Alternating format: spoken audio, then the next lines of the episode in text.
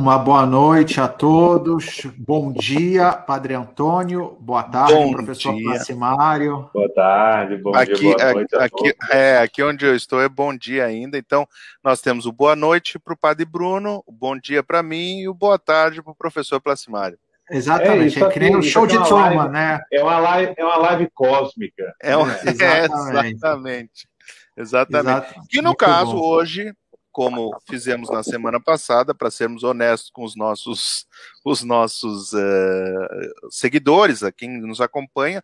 Hoje não é live, hoje nós, por, por minha culpa, novamente. Para variar, para variar. Para variar, está tá se tornando uma, uma, regra. Está se tornando uma regra. Uma exceção, mas tudo bem.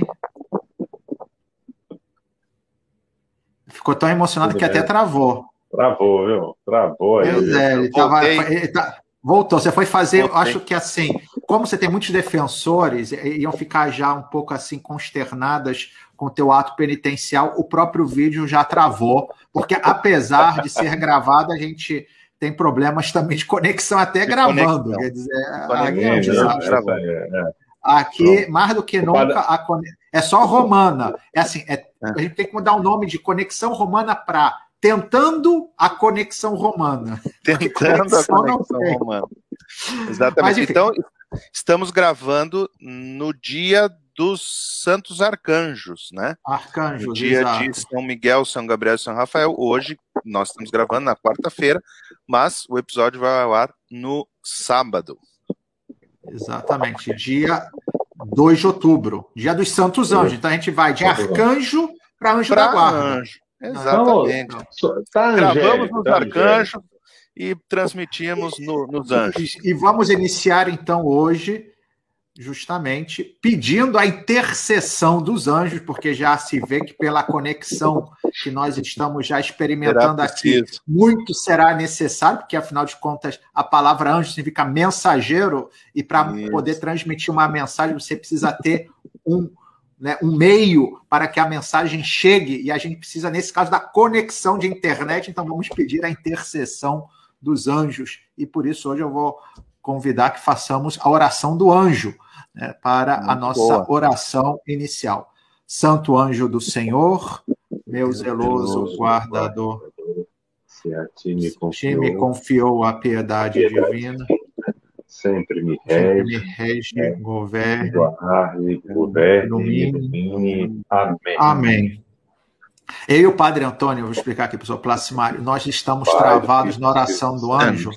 Pai do Filho e do é. Espírito é. Santo também. Sim, porque nós rezamos com o Monsenhor Ferreira com, a versão. Com, a versão de Portugal. Ah, tá... Há 12 anos eu rezo a versão de Portugal. É. Então, às e vezes é a gente. Portugal? É, tem, um, tem um pois, tem um hoje no meio. É, na nossa é assim, Santo anjo do Senhor, meu zeloso meu guardador, guardador, pois a ti me confiou a piedade, a piedade hoje, hoje sempre, sempre me rege, me guarde, guarde ilumine. Amém. E governe. Então, é, é, a gente ficou travado. Aí Mas, enfim, tá os anjos escutaram. Né? Então, ah, exatamente.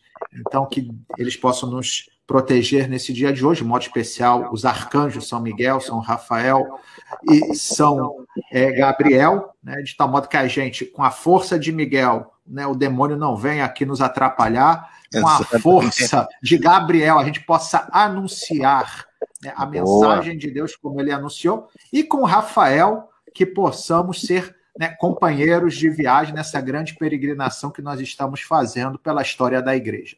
Muito e dito bom. isso, Hoje nós vamos tratar de mais um apóstolo, afinal de contas, nesses últimos episódios nós estamos falando dos doze apóstolos e hoje trataremos de São Tiago ou menor, ou Santiago menor.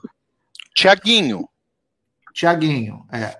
Também conhecido como irmão do Senhor, Tiago de Alfeu, ou ainda, pela tradição, o primeiro bispo de Jerusalém. E, então... e, conhecido também por outros nomes. O, o professor Placimário vai nos, nos é, esclarecer. A, a verdade, a verdade é que o, o, próprio tema de São Tiago já é um prêmio Polícrates por si mesmo. É um tema. É, é bastante complexo. Com poucas mas, informações já é confuso. Né? Que por causa do nome, a, a, o nome Tiago aparece né, de forma um pouco confusa né, é, é, na, na Sagrada Escritura. Nós vamos ver alguns textos.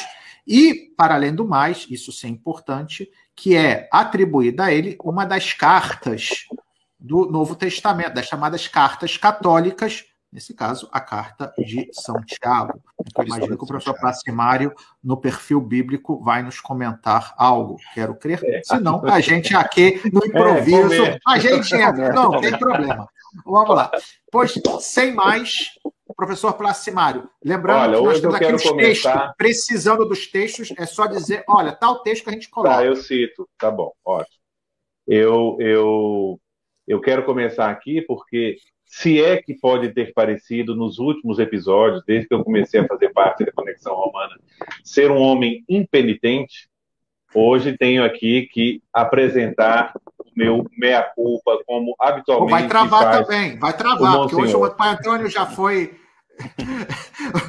Não, porque no, no, no, episódio passado, quando a gente estava é, tratando da, da, do significado do nome Mateus, da origem hebraica, então eu falei do Matatutia, né, e aí a, a semelhança com, Mata, com Matias, e o, o Padre Bruno perguntou se tinha também a mesma origem a palavra Matatias, e eu, rapidamente assim, descartei a possibilidade, mas fiquei com isso na cabeça e fui pesquisar, como eu gosto de fazer depois, e não é que tem, né? É então, o mesmo Matatias, nome. É, então, é o mesmo nome não, o que é que acontece? A origem hebraica é a mesma, uhum. e o uhum. que é interessante é que Matias, Matias é que é uma versão abreviada de Matatias. De Matatias. De Matatias, ah, mas é. são originalmente o mesmo nome, né? Então nós podemos dizer que o nome Mateus, Matias e Matatias provém não da mesma raiz, mas do mesmo nome hebraico. Sim. É. Pois é, não, Matias, eu imaginei isso. Matias sendo a versão mais curta de Matatias e é. Mataios em grego, que gerou daí Mateus em latim. Exatamente. Exato. É. Porque eu dizia isso porque na questão dos apócrifos é interessante porque tem a figura de São Matias, que é aquele que nos Atos dos Apóstolos diz que foi eleito para tomar o lugar de Judas Iscariotes, que era um dos doze escolhidos por Jesus, mas que tinha se suicidado, traidor, a gente conhece bem a história dele. E nos apócrifos, há uma grande confusão por causa do nome parecido, uhum. porque há uma espécie de é, versão dos apócrifos, os atos apócrifos de Mateus, aplicados a Matias, mas que são praticamente uma cópia. Exato. Só que aí troca o nome. Então, provavelmente a confusão foi daí. Mas, enfim. Uhum. Inclusive, as tradições de onde teriam pregado um e outro são muito similares.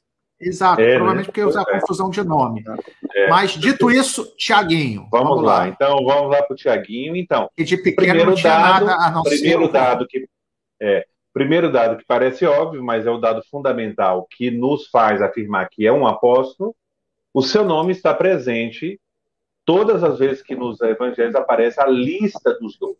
Então ele faz parte dos doze, uma especificação importantíssima Aqui Tiago, é uma das listas. A lista Olha, de Mateus lista 10. De Mateus, está aqui. Ótimo. Então pode ser essa, a de Mateus. Então, é, filho de Alfeu. Uhum. Né? Então, isso é o que distingue claramente na lista daquele que é filho de Zebedeu, né? que é o irmão de uhum. João, outro Tiago, uhum. dito maior. Né? Então, esse e é o que Tiago... na lista de Mateus está explicitado de forma claríssima. Tiago, filho de Zebedeu, e seu irmão João, e depois de falar de Mateus, o publicano, Tiago, o filho, de Alfeu. filho de Alfeu. Filho de Alfeu. Então, esse é, a, é o distintivo. Né? E lembrando, como o professor Plasmani nos falou lá no episódio do Tiago Maior, que o nome é Jacob, ah, sim. né? que é o é. mesmo do patriarca Jacó. Jacó, é, é o nome Jacó. É, exatamente. exatamente. Então, Jacó e Tiago é a mesma coisa, como é... Matias, Matatias e Mateus é a mesma pois coisa. É, pois é.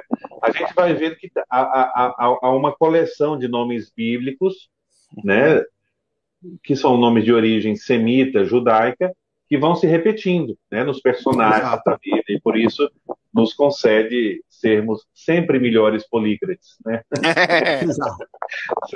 Depois, Tiago, é, esse Tiago, filho de Alfeu, então, ele é identificado pela tradição com o Tiago menor. Né? Uhum. Então, vamos construindo aqui. Essa expressão Tiago menor. Tá aqui, né? Os italianos. A expressão Tiago menor está aqui aparece em dessa Marcos, passagem 15, 40, que é Jesus na cruz. Marcos 15, 40, exatamente, Jesus na cruz. Então, Opa, quando vai enumerar ali, fala de Tiago menor, filho de Maria, né? Filho de Maria, de, uma das Marias que estão uhum. também se a gente fizesse aqui, mas não dá tempo a conexão com o texto. Pode ler o texto aí, Padre Bruno? Que para mim aqui, como eu estou no celular... É, tá estavam ali também algumas mulheres olhando de longe. Entre elas, Maria Madalena, Maria, mãe de Tiago, menor, e de Josete e Salomé. Exatamente. Então, é, é justamente essa menção da mãe, né, chamada uhum. Maria Mãe desse Tiago menor. Que talvez, então, é aquela que aparece nomeada no Evangelho de São João de Maria de Cleofas. Aqui hum, temos também. Esposa de Cleofas. É provável. Que é, que, é, né? que é, uma, é, é uma passagem quase que paralela que também vai Sim. citar quem eram as mulheres que encontravam-se é, junto da cruz do Senhor, né? Que é no capítulo 19 de. É, aliás, cadê de São João? Cadê, cadê, cadê? Tá aqui, vamos lá. Aqui está. Junto à cruz de Jesus estavam de pé sua mãe e a irmã de sua mãe, Maria de Cleofas e Maria Madalena. Hum, Exatamente. Então, Maria aqui, de Cleofas era irmã Exatamente. de Nossa Senhora. De Maria, de Nossa Senhora, o que faria, se seguirmos primo. isso, Tiago, primo ou primo. irmão, como era na linguagem hebraica, que vamos ver que também é identificado ou assim. Como, ou como a gente chama até hoje em português esse tipo de primo. A gente chama de primo irmão, quando é filho da, do, direto, né? de um direto, Sim. de um tio Sim. ou de uma tia. Por exemplo, primo. nós temos então, aqui. Deixa eu só, ah. só, só, só, só, já que Sim. já está entrando nisso, deixa eu só botar o segundo não, dado. Vai, vai, vai, vai, vai. Para quem está nos seguindo, mas.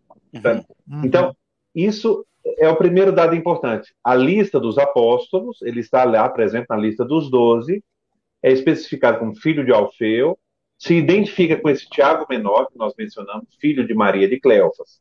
O segundo dado importante aí que se, que se vincula ao que vocês acabam de falar, ele é como, como a família da Virgem Maria, ele é originário de Nazaré.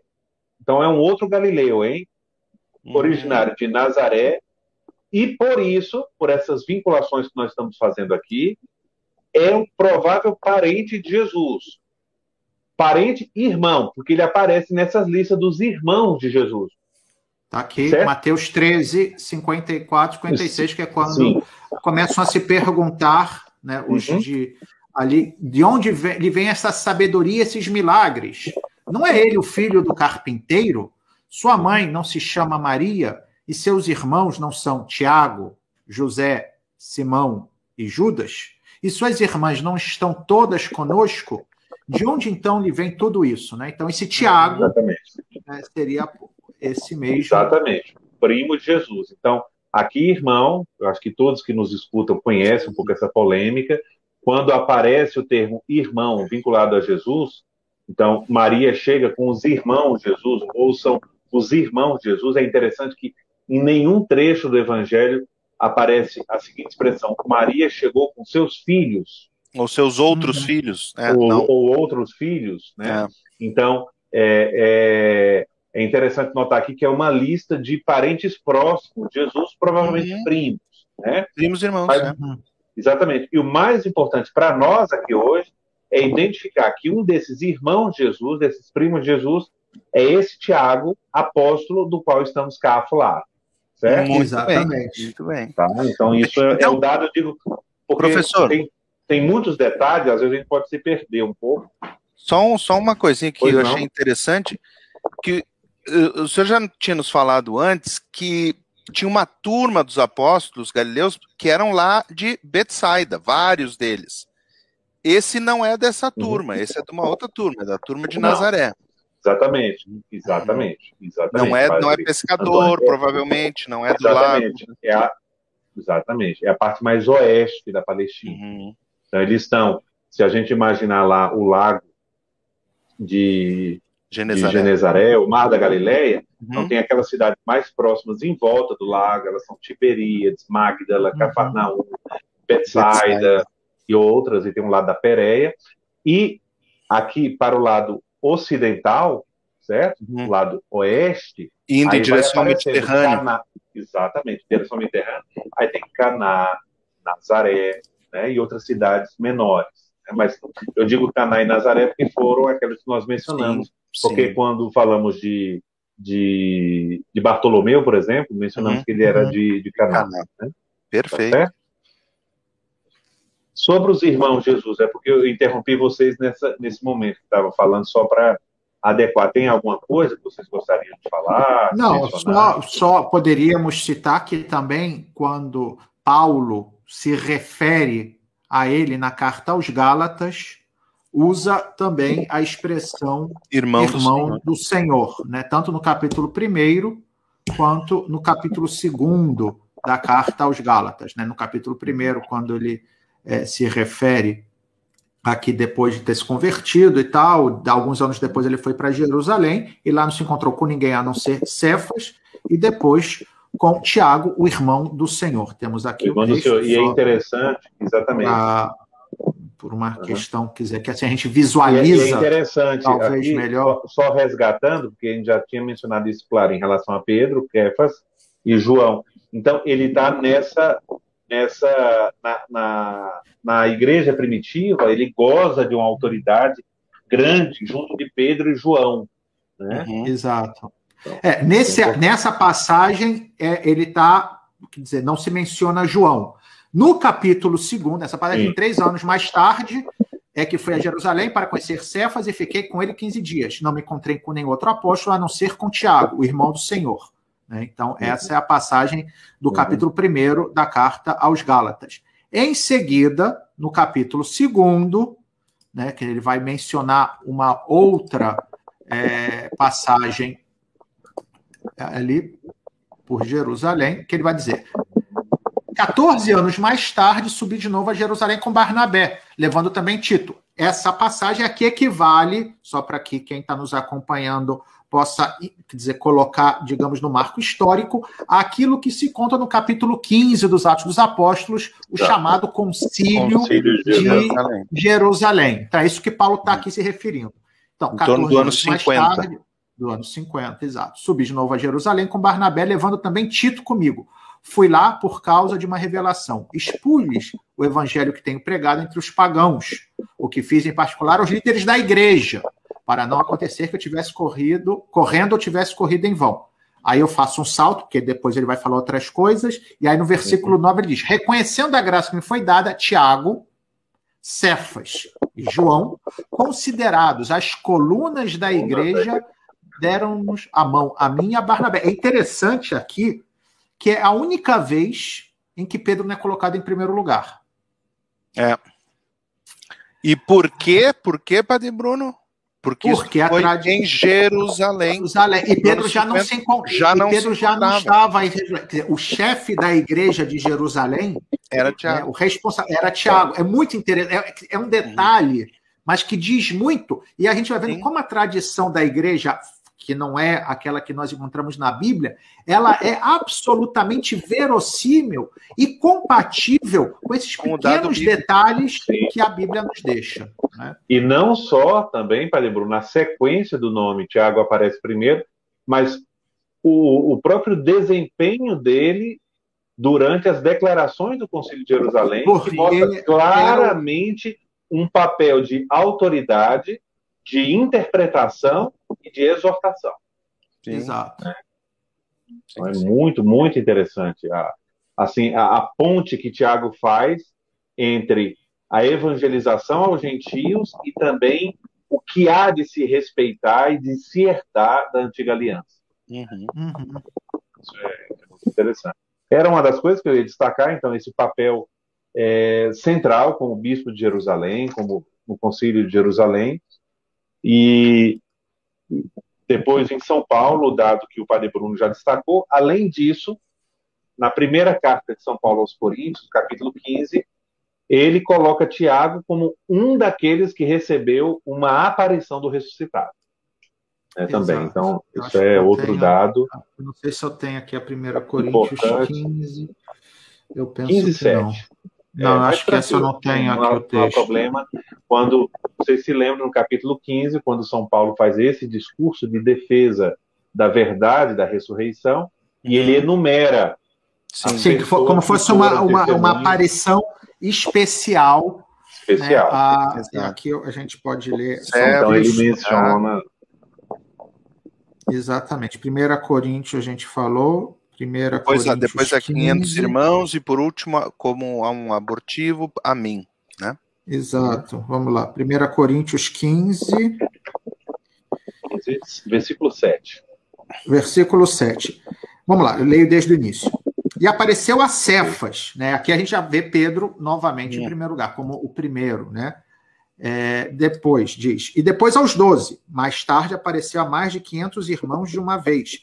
Destes, a maioria ainda vive, alguns já morreram. Depois apareceu a Tiago, depois a todos os apóstolos. Por último, apareceu também a mim, que sou como um aborto. É. Então, Exatamente. essa menção ela é muito importante. E eu termino agora mencionando que um dos livros do Antigo Testamento, um dos do livros do Novo Testamento, uma das cartas, dentro daquele grupo das cartas que nós chamamos de cartas católicas, ou seja, uhum. por não serem dirigidas a uma comunidade em particular, mas serem dirigidas a todos os fiéis cristãos é, uhum. do mundo. Então, é, ela figura a carta de São Tiago como a primeira das cartas católicas, na ordem que nós temos, é, é a primeira delas. Né? Então, isso também uhum. mostra a, a, a importância de São Tiago. Né? E, e, é interessante que no primeiro versículo, versículo muito debatido, mas é, uhum. quero só destacar algo que, que tange a nós aqui hoje, é que no primeiro versículo dessa carta, né, ele coloca, uhum. é, ele não se identifica como irmão do Senhor. E se alguns intérpretes durante algum tempo viam nisso como ele não ser o irmão do Senhor, hoje grande parte dos especialistas vê nisso um ato de humildade, não, de não Sim. se fazer valer o vínculo de sangue, mas o vínculo de fé. Né? Então, uhum. diz, é, ele se diz, Tiago, ir, é, é, servo de Deus e do Senhor Jesus Cristo. Exato. Servo de Deus e do Senhor Sim. Jesus Cristo. É uma carta importantíssima, né? Eu hum. menciono, onde ela é mais famosa por toda a questão da dialética fé e obras, fé e obras, né? fé e obras.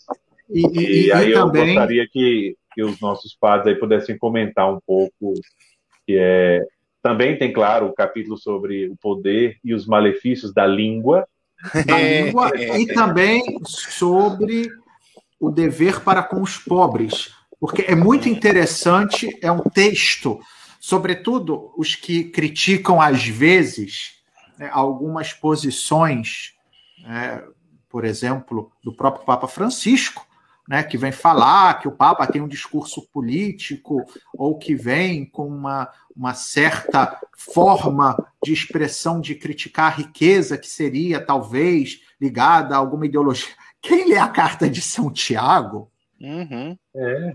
quer dizer, ali não, não tem dúvidas que, inclusive, ele usa expressões muito mais duras que qualquer discurso do Papa Francisco a esse respeito. Claro, claro. Né? Ele não tem papas na língua. Por... O discurso do Papa Francisco para com os pobres e os necessitados é um discurso da palavra de Deus. Quem fala isso Exato. não conhece os profetas do Antigo Testamento. Exato. Não conhece Exatamente. nem as palavras próprias de Jesus. Não Senhor Jesus Cristo, quando fizesses isso ao menor dos meus irmãos, não foi a mim não fizeste. Exato. Mas, de qualquer maneira, a questão de fé e obras é importante né, na, uhum. na história também do desenvolvimento do pensamento cristão, porque é, vai ser toda a questão sobre a chamada justificação pela fé, né, que isso é um tema que nós vamos chegar, Deus sabe quando, quando é, tivemos tratando da reforma protestante e de é. modo concreto de Martinho Lutero, que ele, quer dizer, vai afirmar isso, vai entrar na tradição protestante, que o que salva é simplesmente a fé, numa interpretação radical né, das cartas de São Paulo, sobretudo da carta aos Gálatas, justamente, da carta aos Romanos, o justo se salva pela fé, né, que, a sua vez, é uma citação do Antigo Testamento. E, e, e colocando, sem tirar o mérito da fé na obra da salvação, né, mas Tiago deixa claro que a fé não pode ser simplesmente né, uma espécie de desejo de confiança em Deus, que é um pouco né, como na, na visão luterana se reduz a fé, né, esse, esse confiar-se cegamente que Deus né, não vai me culpar pelos meus pecados, mas quando eu me associo a Cristo, ele vai como que tapar os olhos olhando para o Cristo crucificado, falando de uma forma bastante superficial e quase que banalizando a Sim. doutrina luterana, mas em termos assim bastante genéricos é isso. E Tiago né, falava: ó, oh, não adianta você dizer que tem fé se essa fé não se manifesta em atos concretos.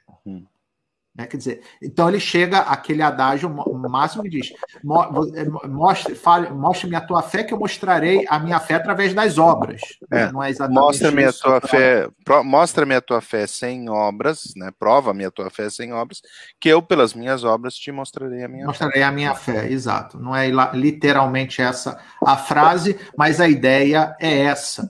É, Tanto é assim. Aí que Lutero, na, quando vai falar do cânon do Novo Testamento, vai deixar a carta de Tiago um pouco de lado, porque ela estava obvi, objetivamente contradizendo a sua posição. Mas, enfim, isso é uma diatriba para outro momento, né? Apenas deixar claro que esse elemento, ou seja, que a fé não pode ser simplesmente um discurso, um ato de confiança cego em Deus, mas ela deve, de algum modo, formar a minha vida e informar as minhas ações, de tal modo que aquilo que eu faço é reflexo daquilo que eu acredito. Claro. É, o Papa Bento XVI fala que o que São Tiago de fato quer nos mostrar é que as obras são decorrência natural da fé. Exatamente. Elas não estão divorciadas da fé, nem em, em, em, em colisão com a fé. Quem quiser saber mais sobre esse tema, desculpa, Padre Antônio, já vai fazer a sua interpolação, não vou lhe interromper, mas eu convido a acompanhar as catequeses do Papa Francisco, que está comentando a carta aos Gálatas, onde toda essa questão é colocada, porque Paulo aparentemente é, faz uma dura crítica aos que diziam que a salvação se dava pelas obras da lei né? Então, aparentemente, Lutero teria razão naquilo que dizia, mas aí o Papa uhum. nos mostra como aquilo que Paulo está criticando não são as boas obras, mas é, por um lado, a lei mosaica, ou seja, o homem achar que se cumprir todas aquelas normas da lei de Moisés, ele vai ser justo diante de Deus, o que não é, porque o que salva, ou quem salva é Cristo, e, portanto, a fé é aquela que me une a Cristo, mas, ao mesmo tempo, também o fato de que não é porque eu me esforço e faço boas ações que automaticamente eu sou justo diante de Deus. Não, quem me faz justo, quem me santifica é Cristo gratuitamente. Agora, essa santificação, essa união com Cristo deve, como o próprio professor Placimário disse, naturalmente se refletir no meu modo de agir. Né? Então, claro. um pouco essa é a, a, doutrina de Paulo na Carta aos Gálatas. Quem quiser, de uma forma muito mais bem explicada né, e profunda, as catequeses que o Papa Francisco tem nos oferecido. Hoje mesmo, quarta-feira, nós tivemos mais um episódio, por assim dizer, do Essa, comentário do Papa Francisco à carta aos Gálatas. Padre Antônio, você ia dizer alguma coisa? Sim, não, que, que é isso, esse, essa velha um, discussão entre fé e obras gerou o, o, o, dito que a gente escuta muitas vezes: a fé sem obras é morta, que não está tal qual na carta de São Tiago, é uma interpretação, ou como eu costumo dizer, ou a gente vive de acordo com o que acredita, ou a gente acaba acreditando no jeito que a gente vive. Né? Opa, como é que é o. Como é, repete aí é, a máxima de sabedoria frase, do Padre Antônio. Da igreja, Ó, viu? É. Sabedorias ou, masterianas. É, ou a gente vive de acordo com aquilo que a gente acredita, ou a gente acaba acreditando no jeito que a gente vive. Opa, viu? É, isso aí. Muito bem. Passa, passa para a minha parte agora? Pois não, eu já, te, eu já terminei. Então, o nosso querido Tiaguinho, Onde é que ele aparece? Quem mais cita ele? Bom, ele, como o professor Placimário falou, a tradição nos diz que ele ficou ah, como bispo da comunidade de Jerusalém, depois que São Pedro foi para Antioquia, ele ficou como encarregado da comunidade de Jerusalém, né? É, com ele eram aqueles, aqueles conflitos eh, de São Paulo com, com São Pedro, era por causa dele, quando chegaram alguns, lembram aquela, aquele episódio, né, em Antioquia, quando chegaram alguns da parte de Tiago, ou seja, da comunidade que tinha origem, da comunidade cristã que tinha origem no judaísmo, aí tem toda aquela questão, Pedro mudou de atitude, Paulo recriminou ele eh, na frente dos outros, né? Então ele é citado, claro, por Flávio Josefo nas antiguidades judaicas, porque o período que José fala da, da guerra, depois da queda de Jerusalém, é, é, é o período. Quem é Flávio José? Vamos lembrar aqui. Flávio nossos... José, nós falamos lá nos primeiros. Sim, mas vamos lembrar, porque vamos lembrar, nem bem. todo mundo tem paciência. Tem... tem pessoas que começaram a nos acompanhar depois e não viram lá os vídeos de três horas de duração dos primeiros. Não, não, não vou assistir. Não, não vou assistir. Então, ah, quem é Flávio José? E que não estava indo o professor Placimário, sobretudo para trazer um pouco de ordem e Claridade, de é, ordem. aí, porque ali o nosso, o terceiro nessa época era o Polícrates, que Exato. nos acompanhava Acompanhava sempre, acompanhava sempre. Então, vamos lembrar quem é Flávio José. Flávio Josefo é um judeu que, na revolta do ano 66. A revolta do ano 66 é uma revolta dos judeus contra a dominação romana. Ele está nessa revolta, ele faz parte dessa revolta, ele é um dos generais judeus dessa revolta. Lembrando que eles conseguem expulsar a legião romana que estava ali e ter alguns anos de, de dois ou três anos de domínio, mas Roma, claro que não ia deixar isso por menos e vem vem o Tito, depois vem o Vespasiano e vem arrasando tudo e vem quebrando Como se diz em italiano, vem... fizeram piazza pulita. Piazza pulita, ou seja, piazza é. pulita, ou seja, deixaram tudo limpo. Limparam a praça, limparam a praça. Arrasaram com tudo. Lembrando que nessa revolta, o último bastião judeu, depois quem quiser, bota aí no Google, pesquisa, é a tal da fortaleza de Massada, os últimos resistentes lá em cima de uma montanha, ficaram onde eles. E, ah, mas, e... mas não precisa chegar, porque a gente vai não, falar de é, Tiago, perfeito, né? Então perfeito. vai só ser, Era só para dizer quem era Flávio José. Não precisa contar toda Flávio a história Josefo, da revolta judaica. Flávio Josefo era um general judaico nessa revolta e um grande líder. Os romanos, quando o capturam, vendo as qualidades dele, claro que cooptam para as suas hostes, né?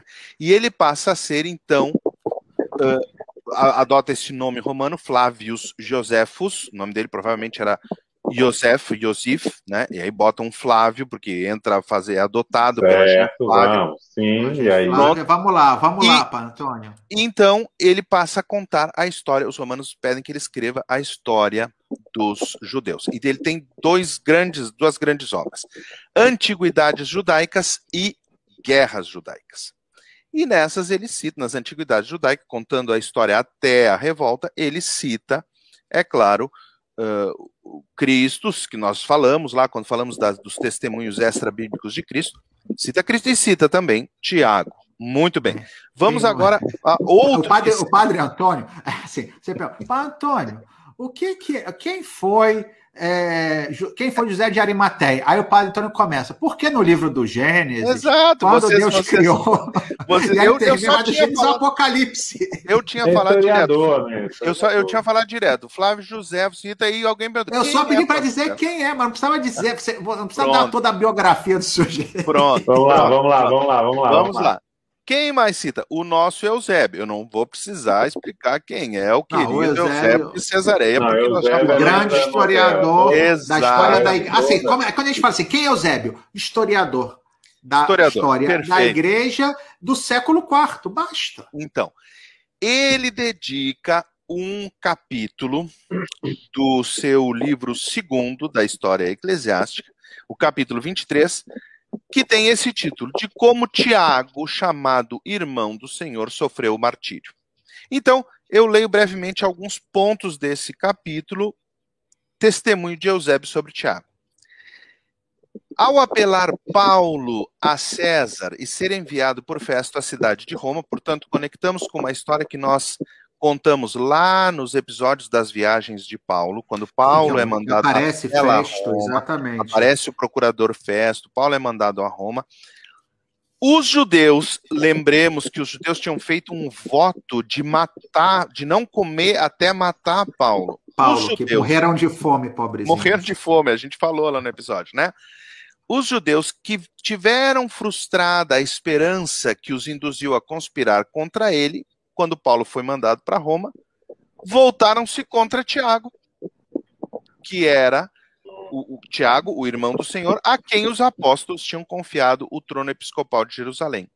Isso, isso é textual é de textual Eusébio. de Eusébio. Eu okay. estou lendo Eusébio, aqui a tradução okay, em português importante. de Eusébio. O okay. que segue é o que ousaram fazer também contra ele, contra Tiago. Trouxeram-no e diante de todo o povo pediram-lhe que renegasse a fé de Cristo. Mas quando ele, contra a vontade de todos, com voz livre, falando mais abertamente do que esperavam, diante de toda a multidão, pôs-se a confessar que nosso Salvador e Senhor Jesus era Filho de Deus, já não foram capazes de suportar mais o testemunho deste homem. Lembremos que, agora sou eu que estou falando, lembremos que foi isso que fez com que o sumo sacerdote rasgasse as vestes. Quando Jesus lhe perguntou: Tu és Exato. o filho do Deus Altíssimo? E ele disse: Sim, eu sou. Uhum. Então, pronto. Quando Tiago confessou que o Senhor Jesus era filho de Deus, já não foram capazes de suportar o testemunho desse homem, justamente porque era considerado o mais justo de todos pelo grau de sabedoria e piedade e que havia a que havia chegado em sua vida e mataram-no aproveitando oportunamente a falta de governo, pois tendo Festo morrido na uhum. Judéia neste tempo, a administração do país ficou sem chefe, sem controle. O modo como ocorreu esta morte de Tiago nos conta Eusébio, trazendo um testemunho de Clemente, Clemente Romano. Depois o Padre Bruno vai nos explicar que esse testemunho de Clemente não é do Clemente, é uma pseudo carta. Mas enfim, palavras citadas de Clemente, que conta como lançaram Tiago do pináculo do templo, do ponto mais alto do templo, lançaram abaixo, e ainda, depois dele ter caído, provavelmente já deve ter morrido na queda do pináculo do templo, ainda espancaram-no até matá-lo. Mas quem conta com maior exatidão o que a ele se refere é o nosso amigo Egésipo. Egésipo. Egésipo. Então, citando, voltando a citar aqui Eusébio na história eclesiástica. Quem uhum. conta com maior exatidão que se refere a ele é Egésipo, que pertence à primeira geração sucessora dos apóstolos, e que no livro quinto das suas memórias diz assim: Sucessor na direção da igreja é, junto com os apóstolos, Tiago, o irmão do Senhor todos dão-lhe o sobrenome de Justo, desde os tempos do Senhor até os nossos, pois eram muitos os que se chamavam Tiago. Já, haja vista, tínhamos dois entre os doze. Uhum. Mas somente este foi santo desde o ventre de sua mãe, fala Egésipo. Não bebeu vinho nem bebida fermentada, não comeu carne, sobre sua cabeça não passou tesoura nem navalha. Então, Egésipo nos está falando que Tiago talvez fosse um tivesse feito o voto do Nazir, voto de... Nazireato, hum. voto do Nazireu. Mas ele, ele, ele, ele, é, Eusébio não diz outra coisa? Fica só que não passou a coisa, não, não, fala sobre espera, o banho? Espera, espera, espera. Vou chegar lá. Não bebeu vinho nem bebida fermentada, não comeu carne, sobre sua cabeça não passou tesoura nem navalha, e tampouco ungiu-se com azeite e nem usou do banho. Opa, Portanto, Cascão! Cascão! Tiago era o nosso Cascão, segundo Egésipo, né? Era o nosso Cascão. Só para que as pessoas saibam, Egésipo, ele foi um escritor é, cristão mártir. Sim, é século II século faleceu no ano, aproximadamente no ano 180. Isso. E ele era de Jerusalém. Por portanto, como testemunha dessa tradição, é uma testemunha muito fidedigna e, e, e, próxima dos eventos. Né? Então, não é um absurdo que isso que ele tivesse realmente contando é, correspondesse, claro. se não exatamente, a muito provavelmente o que é, aconteceu. É aquela coisa, Egésipo provavelmente conheceu, teve contato direto com alguém que conheceu, que testemunhou o martírio de São Tiago. E a, e a ação de São Tiago na igreja de É porque o martírio de São Tiago, eu acho que ele é colocado aproximadamente no ano 64. 60, exatamente, após a morte de Festo. Né? É, exatamente. Porque é, o... é a partir de 62, 63, é. que morre Por... Festus, e antes dos, de Albinos uhum. chegar, já tinha sido nomeado pelo imperador, vir para Cesareia ocupar seu cargo, é justamente nesse Esse... interim que interregnum, interregnum é que acontece o martírio de Santiago, provavelmente no ano 62, provavelmente, né? Então, este é o testemunho de Interessante os nomes, né? Um Félix, o outro Festus, o outro Sim. Albinos. Albinos, né? Enfim. Então, esse é o testemunho de Egésipo através de Eusébio. Também, quem cita Tiago também Clemente de Alexandria. Alexandria. Também é citado uh, por, por Eusébio. Né? Então, esses são os, os testemunhos que nós temos extra-bíblicos da figura de Tiago, o menor, ou Tiago, o irmão do Senhor que não saiu. Não, vocês vão me perguntar, mas onde que ele pregou o evangelho? Ele não saiu, ele ficou em Jerusalém, ele não saiu de Jerusalém, ele pregou o evangelho em Jerusalém. Ele não foi desses que foi para a Índia, para a Pártia, para a Espanha, para Roma, nada, ficou não. ali. Mas onde que ele morreu? Ali em Jerusalém. Tudo foi em Jerusalém. Ele não saiu, só saiu de Nazaré para Jerusalém. Esse, esse não viajou muito, esse apóstolo não, não ganhou muitas milhas no programa de milhagem. Não, mas ganhou a santidade e foi para o céu, que é o que interessa. Isso é o que importa. Exatamente. As milhas necessárias para ir para o céu. Isso é isso. Para o céu, exatamente. Padre Bruno. Caso encerrado. Vamos lá. Encerrado. Apenas para para uma questão de precisão, e uma vez que nós citamos aqui o texto da carta São Tiago, que nos referimos sobre Sim, a, a, a aporia entre fé e obras, diz o texto: Meus irmãos, que adianta capítulo 2, a partir do versículo 14. Uhum. Meus irmãos, que adianta alguém dizer que tem fé quando não a põe em prática? Exato. A fé seria capaz de salvá-lo? Uhum. Imaginai que um irmão, uma irmã não tem o que vestir e o que lhes falta, a comida de cada dia. Se então algum de vós disser a eles, ide em paz, aquecei-vos e comer à vontade, sem lhes dar o necessário para o corpo, que adianta isso? Já vê aqui que ele vai já com a, bastonando todo mundo. Assim também a fé. Se não se traduz em ações, por si está morta. Exatamente. Daí a, a frase fé sem literal obras é morta. não é morta, mas a ideia é, é praticamente essa. tal qual. Pelo contrário, assim é que se deve dizer: tu tens a fé, eu tenho ações. Mostra-me a tua fé sem as ações, que eu te mostrarei a minha fé a partir de minhas ações ou obras. Né? Uhum. Então, aqui a citação. Bom, dito isso, vamos lá, porque do ponto de vista dos textos apócrifos, a figura de Tiago é muito interessante. Uhum. Por duas razões. A ele é Só atribuído. Antes, o senhor vai explicar aquele negócio que eu disse que o senhor ia explicar da pseudo-clementina? Bom, para a pseudo-clementina, só para dizer que é um, uhum. São Clemente Romano, uhum. né, é, são Terceiro, consideradas. Sucessor de Pedro. Sucessor de Pedro, são consideradas canônicas as cartas dele aos Coríntios. Uhum. Né?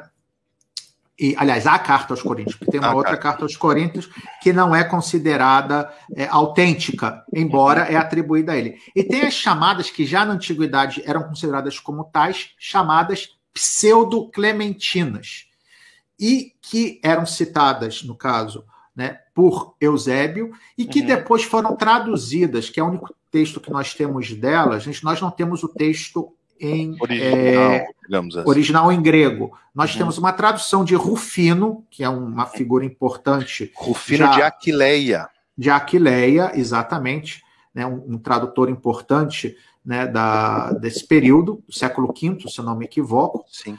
E, e, então o que nós temos é uma tradução de Rufino dessas pseudo-clementinas, mas que é uma história já, uma que eles chamam de romance histórico, né, com, a, com a figura de Clemente, que ele vai contando uma série de coisas, e entre as quais tem essa citação da, da de figura Tiago. de Tiago, porém, hoje a maioria dos autores consideram já esse um escrito tardio do século III.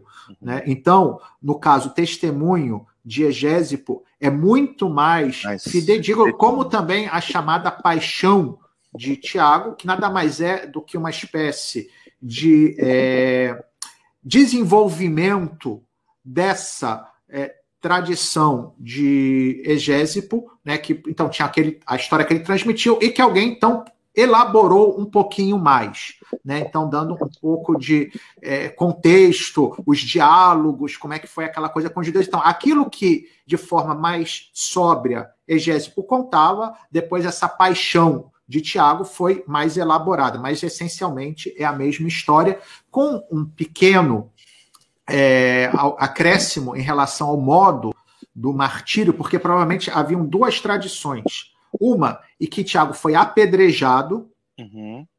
e outra, que ele foi é, empurrado lá do, do ato do tempo, mas ele não teria tempo. morrido do pináculo do tempo, não teria morrido, espancaram porque espancaram ele. Então tinha a questão de do, ser apedrejado e o ser espancado. E nessa paixão eles procuram unificar. Então, primeiro apedrejam ele, depois levam ele lá para o pináculo do tempo, empurram ele e depois espancam ele.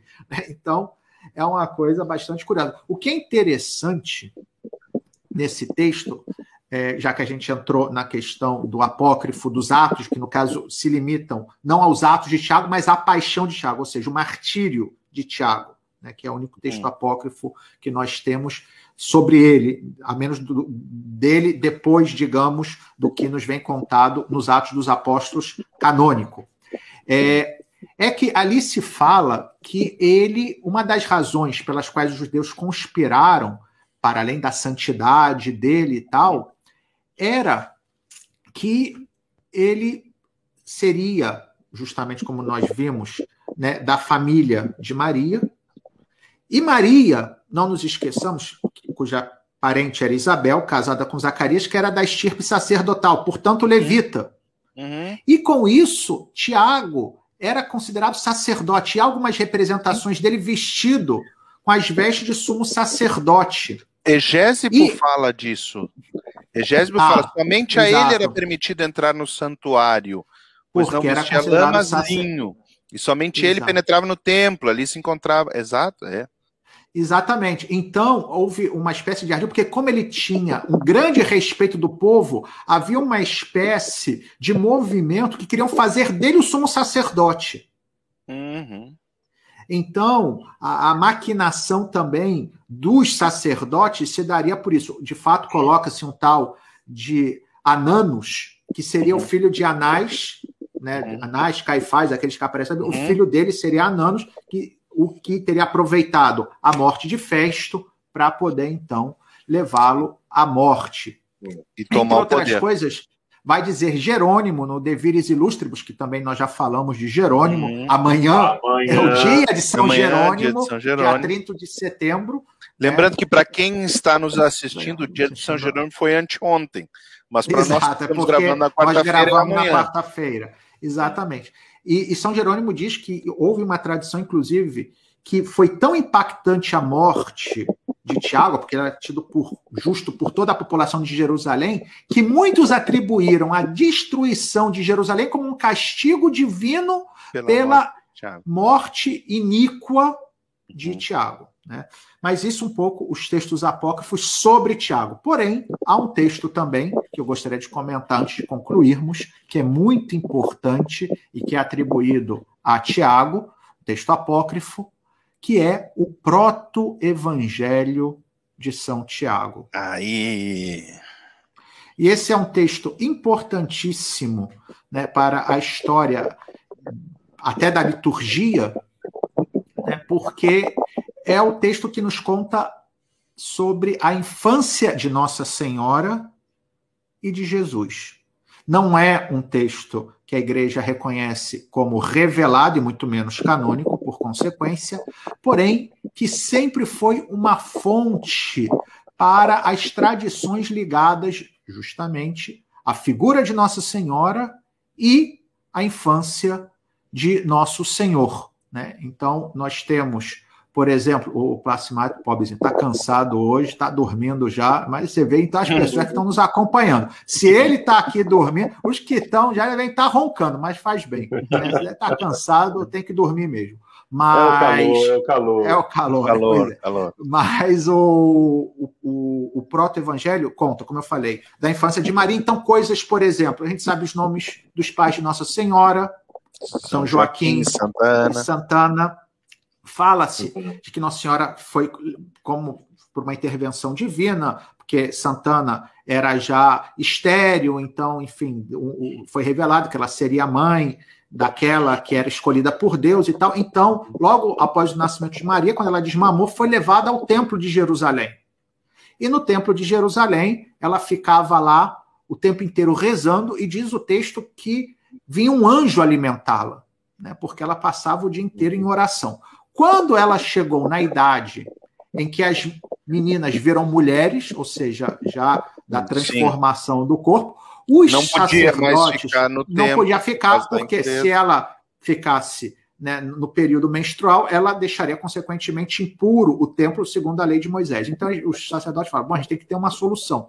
E aí eles decidem então arranjar um marido para ela, mas alguém que fosse já de idade avançada, de tal modo que a pureza dela fosse preservada. E aí fazem um, um chamado de homens veneráveis já de uma certa idade, viúvos né, da, do mundo judeu. E aí aparece São José, que nesse apócrifo é apresentado como um homem idoso. E atenção, pai de, de, um José. filho Opa. que se chamava Sim. Tiago. Então, segundo ah. esse evangelho apócrifo, Tiago seria ah, filho do primeiro casamento de José. De fato, diz o seguinte: leio aqui, né, que é, Simão, Judas e Tiago, Simão, dito cananeu, Judas, chamado Tadeu, e Tiago, também chamado por alguns de irmão do Senhor, oriundos da Galileia. Os dois primeiros eram filhos de Alfeu e Maria de Cleófas. O pai de José, aliás, o pai de Tiago, era outro, José o Justo. Então eles, eles tentam fazer isso né, no apócrifo, é, juntar é, todas as coisas para que pudesse tudo se, é, é, digamos assim, harmonizar. Né? Então, botar Cleófas, o Alfeu, o, o, o José e São é, Jerônimo. É, São Jerônimo segue essa tradição né, e coloca sim. Tiago como filho de um primeiro casamento de José, enfim, a gente, a maioria dos autores não aceitam não. mais essa, essa tradição, mas esse evangelho apócrifo coloca dessa forma. Depois é esse contar... evangelho que conta a questão da vara que floresceu, a de José. A vara que foi o milagre, sim, exatamente. O milagre, São José aparece representado com lírio, por causa justamente dessa narração. Depois tem é, toda a questão da virgindade de Maria, porque aí no nascimento tem as parteiras que vêm o Jesus nascendo e ficam espantadas com o fato de que Maria permaneceu virgem. E aí tem uma outra parteira que não se encontrava, e aí faz-se aqui um paralelo com a figura de São Tomé, né, que diz: Ah, se eu não venho não colocar o meu dedo, eu não acredito. Né, uma coisa um tanto quanto até é. bizarra. E é, diz o texto que ela foi e botou o dedo, e a mão dela ficou seca. Né? Que é uma forma bizarríssima de defender aquilo que os a cristãos acreditavam que era a virgindade perpétua de Maria. Era uma forma, assim, um tanto quanto colorida de é. mostrar aquilo que era a fé comum das primeiras comunidades sim. que Maria foi Vamos virgem, contar uma história aqui para quem... É, Exato. É, é. E depois vai contar vários, esse proto-evangelho, várias passagens da infância de Jesus, né, que também estão carregados de fantasia e de bizarrismos. Quando, por exemplo, o professor né, que ficava com uma vara batendo quando Jesus estava aprendendo a ler né? E aí Jesus joga uma imprecação contra ele, o sujeito cai morto. Aí vai Maria e fala: Meu filho, se você fizer isso, ninguém vai querer te dar aula. Aí vai Jesus e ressuscita. Aí tem uma outra cena que diz que Jesus estava brincando de, com, com, com, argila, e aí fazia uns passarinhos de argila e sopra no passarinho, o passarinho sai voando, né? Porque aí de argila vira.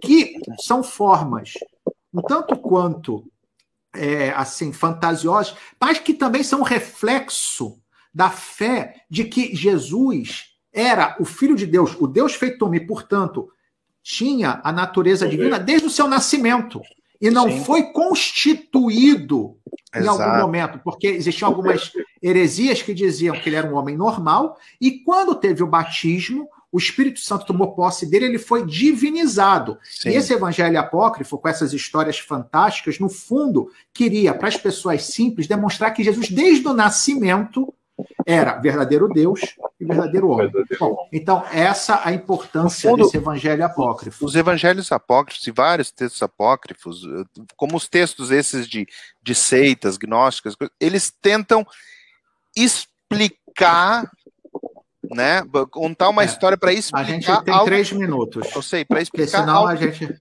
algo que é de fé que não, não precisa é, explicação. Exato. Então, olha só, a gente vai agora bizarramente rápido, a gente tem que terminar, porque senão a gente não consegue botar ao vivo, porque o programa nos permite somente com uma hora exata. Perfeito. Professor Placimário, em um minuto, na semana que vem, é, Bastidores da Bíblia. Não no dia semana de que vem, já estamos no mês de outubro. Já estamos no mês de outubro. Então, o primeiro Bastidores da Bíblia sobre o mês de outubro, do mês de outubro será dedicado sobre o Rosário e a Bíblia. Opa, Ei, muito interessante. Agora é Nossa Senhora, o mês do Rosário, Batalha de Lepanto. Hoje, bem. Gabriel, as palavras de Gabriel que entram na Ave Maria, né? Muito é. interessante. Não, e inspirados basicamente na Rosário Virgenes Maria, de João Paulo II. João Paulo II. Que é um texto 2002. que é. recomendo, como hoje recomendamos, uhum. que quem quisesse conhecer melhor a carta aos Gálatas, lesse ou escutasse as catequeses do Papa Francisco, que está comentando. Quem quiser conhecer melhor o terço, uma recomendação, certamente assistam a live do professor Placimário, Bastidores da Bíblia, e depois leiam o Rosário Virgem Maria, do Papa João Paulo II, que vai dar grandes dicas de como rezar melhor o Sim. terço. Lendo a Rosário Maria, eu conheci o nosso querido Beato Bartololongo, que nunca tinha ouvido falar Sim, antes de é ler. Do do, do, do, santuário, do santuário de Nossa Senhora do Rosário, Rosário. em Pompei, aqui na Itália, em Pompeia, né, melhor dito. Muito vamos bem. Lá, então. então, vamos terminar. Padre Antônio, oração final ninja. Sim. Ave Maria, cheia de graça, o Senhor é convosco. Bendita sois vós entre as mulheres, e bendito é o fruto do vosso ventre, Jesus. Santa Maria, Mãe de Deus, de Deus rogai por nós, rogai pecadores, por nós pecadores, agora, agora, e na hora, na hora de, nossa, de nossa morte. morte. Amém. Amém. O Senhor esteja convosco. Ele, Ele está no meio de nós. de nós. Pela intercessão dos santos arcanjos Miguel, Rafael e Gabriel, Desça sobre vós e permaneça para sempre a bênção de Deus Todo-Poderoso, Pai, Filho e Espírito Santo. Amém. Amém. Um bom, para quem está nos assistindo, um bom final de sábado, um abençoado domingo, uma abençoada semana. Tchau. A todos, muito obrigado. Boa tchau, noite, tchau. Até mais. Tchau.